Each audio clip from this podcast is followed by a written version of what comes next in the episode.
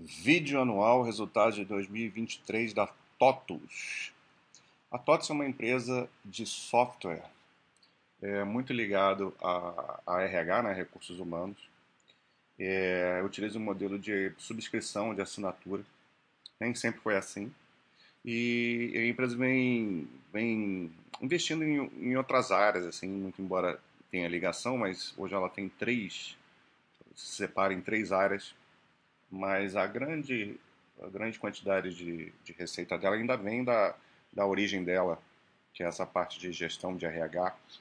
É uma empresa que sempre foi muito forte no segmento de grandes e médias empresas e que começou a ter um olhar aí para empresas do varejo de pequeno, principalmente lá em 2015, o que acabou não dando muito certo. É, Vamos falar um pouco sobre isso, porque muitas coisas aconteceram em 2015 é, que mudaram completamente o rumo da, da, da TOTUS. E as coisas se confundem, e para quem não estava muito atento, acabou se perdendo nessa análise. Porque duas, dois, dois grandes movimentos que a empresa fez em 2015. O primeiro foi a compra da Bematec, que era uma empresa de hardware, que não tinha muita relação com, com o que a TOTUS fazia a Bematec era uma, uma empresa aí é, bem, bem, bem conhecida até a época e tal. O, a questão é que era uma empresa que estava ficando um pouco para trás em, por conta das questões de inovações, né? E não tinha muita relação com o negócio da TOTS em si, mas a TOTS apostava numa em ganhar capilaridade ali, porque como a Bematec era forte com com varejo, com, pequenos, né, pequenos negócios, ela queria entrar por aí também, é, já que ela era sempre focada em grandes, em grandes e, e, médios. Mas esse negócio não deu, não deu certo no, no, fim das contas. Né? A empresa pagou uma nota lá, mais de 500 milhões é, pela Bematec, e isso não acabou não trazendo resultado. E e acabou que em 2019 a TOTUS desistiu do negócio, né? vendeu a parte de hardware, ainda ficou com a parte de software, que era uma parte menor, mas ficou, e vendeu por um valor assim, é, acho que em torno de 25 milhões. Então foi um, foi um grande erro. Né? Só que a TOTUS é uma empresa que tem muitos acertos com, com, é, com aquisições. Né? É, ela tem essa característica de comprar pequenas empresas relacionadas ao negócio dela, é, ou, ou, coisas que complementam o negócio dela, e ela vem fazendo isso com muito sucesso. Então não dá para tirar isso também da, da análise. Só que o que mais. Isso aí acabou trazendo uma nuvem em uma outra coisa muito importante que aconteceu na época, que foi o modelo de negócios da TOTUS. A TOTUS era uma empresa que vendia ao seu, o seu serviço e trocou para um modelo de assinatura, de subscrição, que era uma tendência dessas empresas parecidas com a TOTOS que, que atuavam no, no exterior. Um exemplo clássico disso é a Adobe, que fez essa mudança alguns anos atrás. Então a gente já tinha uma, um, de certa forma, um espelho né, de como seria essa mudança, que é uma mudança que, que requer tempo porque quando você troca o modelo e você vende por assinatura, você por cada assinatura você fatura pouco. Então, é com o tempo você vai captando clientes.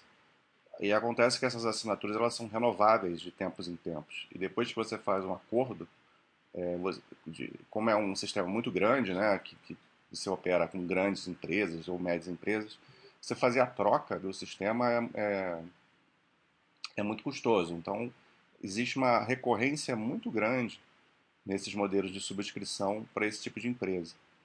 Então, a TOTS apostou nisso e com esses exemplos aí de outras empresas que fizeram com sucesso essa transformação naquela época. E a época ela, ela avisou muito bem sobre como seria esse sistema e ela deu um prazo ali de, de, de melhora que ia se aparecendo, se refletindo nos números, nos balanços, né? Acontece que geralmente a gente é muito imediatista, né? O mercado também. E a TOTS levou aí uns 4, 3, uns 3, 4 anos para começar a ter os resultados em cima disso. E quem não teve essa ciência, né, essa, essa análise, olhar, olhar, olhar com calma, acabou se atrapalhando e não viu como a TOTUS melhorou depois do período. E, na verdade, um ano antes do que ela tinha previsto, ela começou já a gerar um crescimento muito, muito forte. E esse crescimento dura até hoje. Então, foi muito acertado essa manobra e acabou compensando em muito o erro lá com a Bematec. E vamos ver então o, como é que está hoje a empresa aqui, como é que foi em 2023.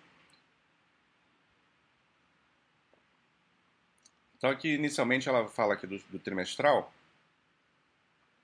o resultado consolidado, e aqui esse, aqui, esse slide aqui é bom para a gente ver é, o quanto cada área hoje da TOTUS representa para a receita. Né? Então, de cara, a gestão, que é o principal lá, gestão de software para RH, é, disparado, né? 87% da receita vem desse, desse segmento.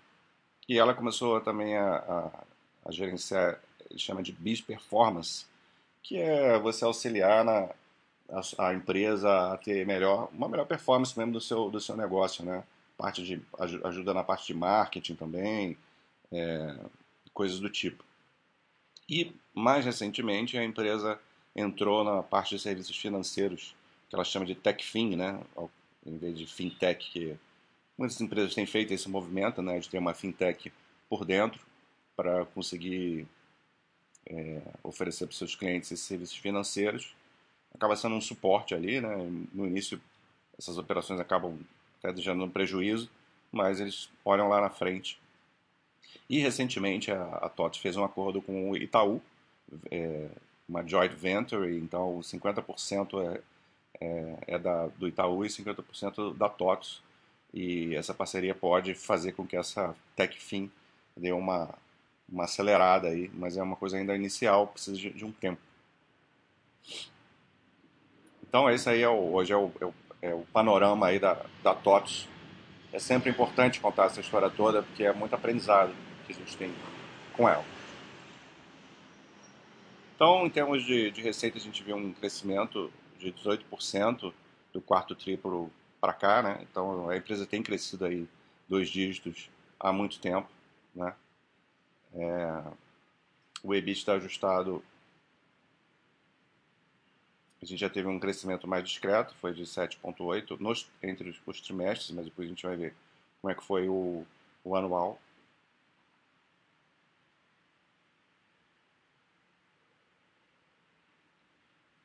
E, e aqui na EBITDA fica, fica muito mais claro o quanto a, a empresa ainda é uma,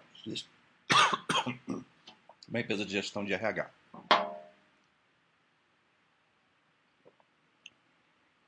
Voz começando a falhar depois de falar tanto aqui, mas vamos continuar. E aqui a parte de lucro, né? lucro caixa da empresa. Também um bom resultado, apesar de uma queda aqui. Esse aqui é o resultado trimestral, né? Mas o que vai importar para a nossa análise no final é anual. Aqui ela começa a separar por, por segmento, né? A parte de gestão, que é, a gente sabe que é a principal. E daqui é, o que eu quero destacar é essa parte de adição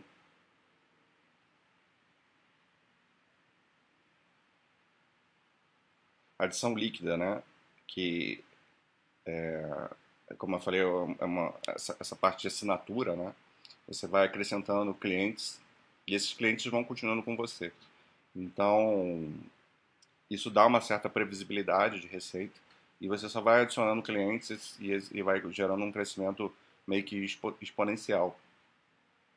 E por isso a empresa vem crescendo aí é, ano a ano, né? Vai ser dificilmente, muito difícil você vai ter um, um churn, né? Um, uma empresa que vai desistir aí da, vai cancelar o serviço. Então você só vai tendo ad, novas adições e acrescentando aos clientes que você já tinha antes.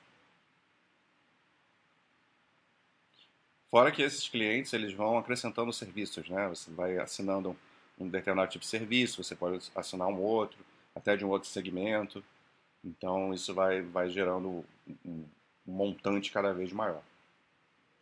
Aqui, para quem quiser entender melhor, assim, eu não entendo nada dessa área, mas aqui ela mostra os serviços que ela, que ela oferece nessa parte de gestão.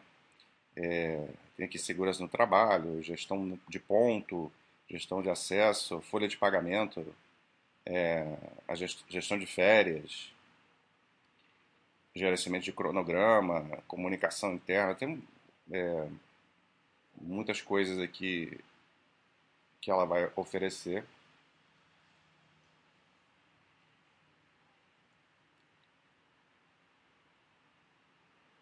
Aqui começa a ter o resultado do anual, mas só da parte de gestão. Então o EBITDA ajustado, ele cresceu, na verdade, 18%.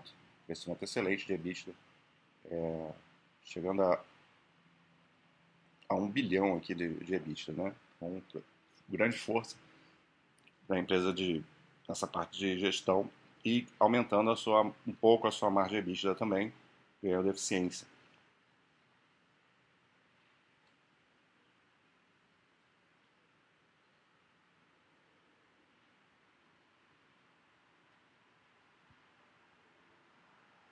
Então aqui ela destaca que esse, essa melhora reflete a escalabilidade do modelo de recorrência dessa, desse, desse segmento, que é o que eu estava falando lá atrás, né? Você vai mantendo a subscrição, né? E vai ganhando escala conforme você vai aumentando o, o número de clientes ou serviços agregados que você dá para cada um. Aqui já vem para a parte de business, é uma empresa aí que, a, que ela adquiriu, essa RD Summit. É, e essa, é, eu já comentei, né, que essa parte que você vai é, incentivar o negócio do seu, do seu cliente, né? dar alternativas para ele melhorar o seu negócio. Vem crescendo também, apesar de ser uma parcela pequena da, da receita. Aí a RD Station, né, que ela adquiriu, mostrando ela atua em marketing, é, conversas, mentoria de inteligência artificial, CRM, é, e outras empresas associadas, né? Aumento de eficiência comercial. E aqui a gente vai ver que, o, a, apesar de ser um valor pequeno, né, 16, 16 milhões, é, muito pequeno comparado com um bilhão de EBITDA, né, vai crescendo ali, né, vai agregando. É, e talvez esses segmentos eles ajudam na capilaridade, né? Um vai complementando o outro. Teve uma quedinha de margem ali é, por conta de investimentos que ela fez na, nessa RD Summit e as aquisições da Lexus e da Exact Sales, que apareceu aqui, né? Então é normal quando você faz uma, um investimento desse tipo, adquirir uma nova empresa, você perca margem. Essas empresas vêm com, com margens geralmente piores do que, do que a empresa que está adquirindo e até captar sinergia pode acontecer isso. E a parte de financeira. Aqui já fala aqui, né, da, conta com participação do FDC do, do Itaú. É, eles pegaram um parceiro que entende do negócio, né? Eles podiam de repente estar perdido aí e acabaram fazendo essa parceria com o Itaú. É, e um ajuda o outro, né? Porque acaba que isso pode aumentar também as vendas do Itaú de produtos financeiros para os clientes da TOTOS.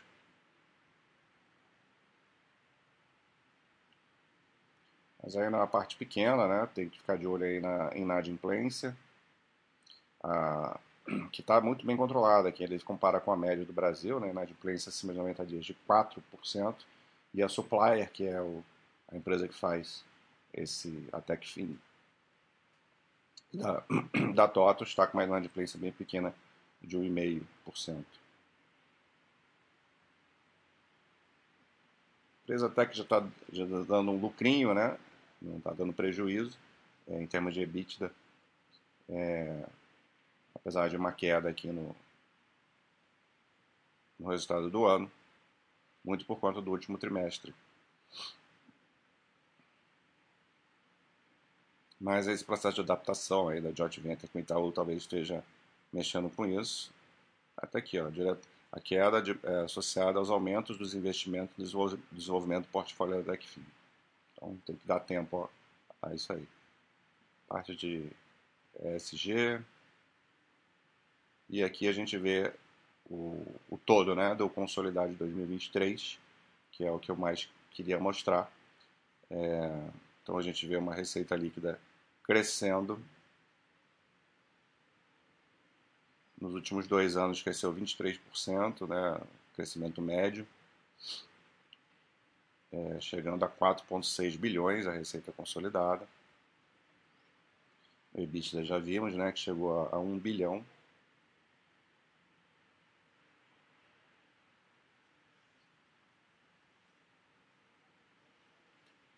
E o lucro lucro caixa crescendo.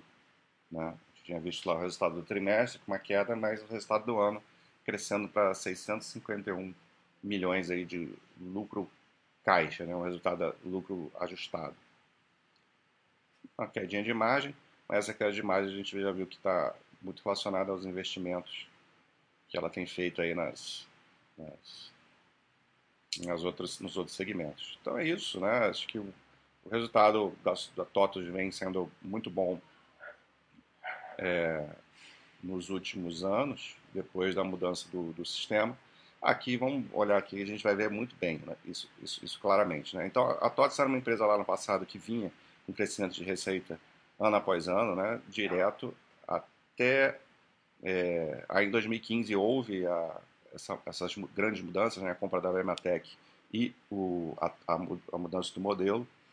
E aí, 2016 ainda, foi no segundo semestre esse aqui, se eu não me engano, no final, final do ano.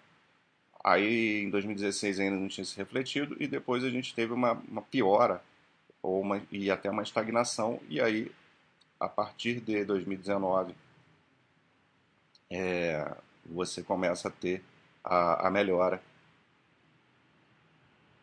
Na verdade, a partir de 2018 a gente já, já, já vê um, um, uma melhora e essa melhora, a gente vê que ela começa a cada ano um crescimento maior em termos de receita, né? mostrando que foi muito acertado o, a mudança do modelo, que o crescimento passa a ser é, meio que exponencial, né? e agora chegando a quatro, quase 4,5 bilhões aí de receita. Uma margem bruta muito alta, ó, beirando 70%, então melhorou aí do, dos últimos anos. E aqui no EBITDA vai ficar bem mais claro isso. A empresa redondinha ali até 2015, né?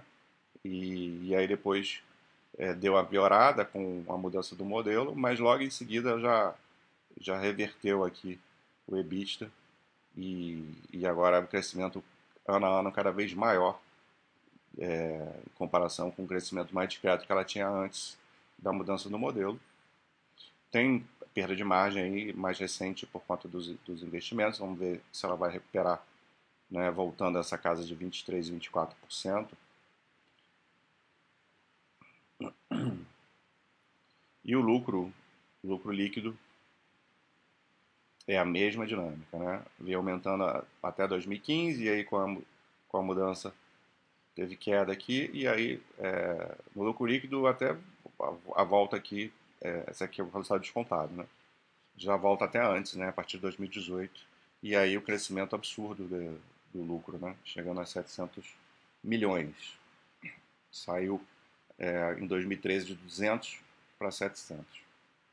Um intervalo aí da década, né? A margem líquida melhorando. Então, claramente a empresa que vem gerando retorno é uma empresa com estrutura de capital muito conservadora. Você vê que em nenhum momento ali da apresentação eles falaram sobre questão de endividamento, porque eles têm é, caixa líquido, né? Tem mais dinheiro em caixa do que a sua dívida bruta. Então não tem alavancagem financeira, uma empresa bem conservadora nesse aspecto. E aqui a geração de caixa muito forte. É, crescendo muito forte aí no, nos últimos quatro anos, quatro, é, nos últimos quatro, cinco anos, chegando a quase um bilhão de geração de caixa operacional. Então, excelente resultado. um capex ali que não é não costuma ser muito alto, um pouco maior agora por conta de, de maiores investimentos. É normal, a empresa chegou num patamar que vai querer investir mais para continuar crescendo. E aqui, é, mais uma vez, esse quadro mostra muito toda essa história que eu vinha conversando. Né? A empresa que vinha tendo um crescimento é, meio que constante até 2015, e aí com tudo que aconteceu lá, compra da Bematec mal sucedida e a mudança do modelo, que leva tempo para aparecer, a empresa caiu, é, mas a partir, de 2000, a partir de 2018 já começou uma retomada absurda de crescimento de lucro, a cotação segue o lucro e ano após ano aí essa guinada da empresa. Então, claramente uma empresa que trazendo bastante retorno e um aprendizado aí para quem é curto prazista, né, para quem é imediatista, é, ser sócio de empresas é para longo prazo. Essa empresa é mais uma lição disso. Então é isso. Um abraço.